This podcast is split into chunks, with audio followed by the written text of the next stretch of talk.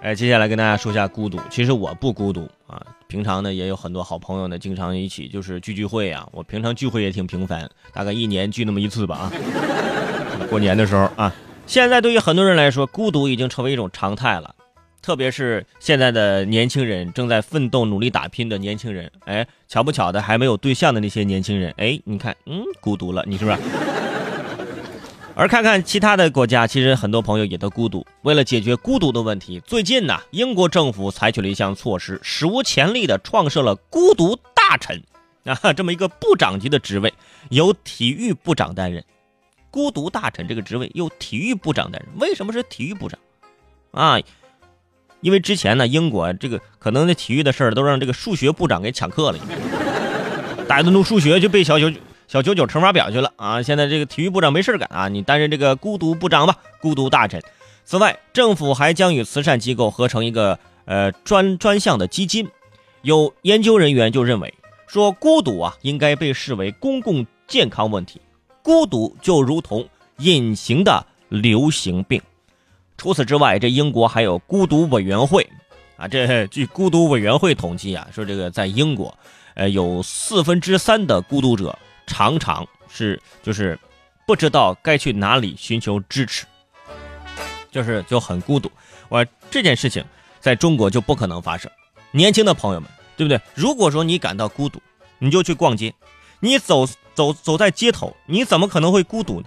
卖房卖车的推销员多热情啊！要不要买房？要不买车？黄金地段啊！车现在首付一万啊，每个月要花多少多少？就算你不想买房买车，哎，健身要不要了解一下？啊，要不要学英语？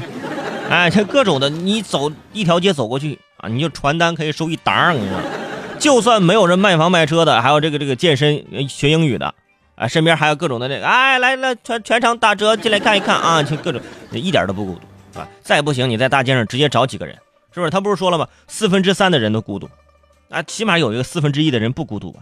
你随便逮四个人，有三个人正处于孤独的郁闷当中。天涯何处不相逢？来，四个人正好来打一桌麻将来。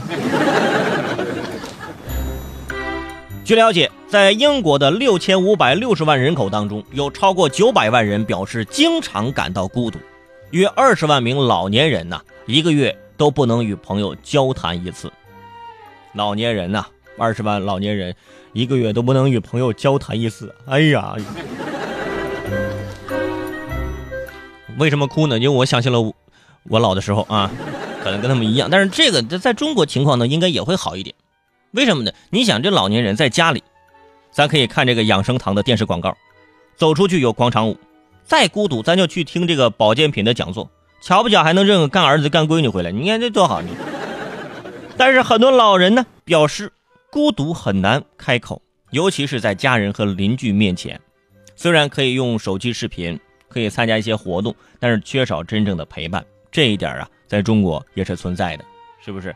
所以啊，可能你的母亲在广场上是舞娘，你的父亲啊在广场上是舞王，对吧？但是两步逆转乾坤，一旦回到家里，舞娘和舞王啊就会有点冷场，家里就两个人，你不可能天天在家尬舞吧？是不是？这楼下还住不住啊？其实不光老年人。孤独的问题正在呈现低龄化的趋势，比如说您的孩子，你表面上看到孩子每天热热闹闹的上辅导班，课余生活满满当当的，但是狂欢是一群人的孤单呐，对不对？当你孤单时，你会想起谁？就想起那道奥数题，你还会了没？这个想想老惨了。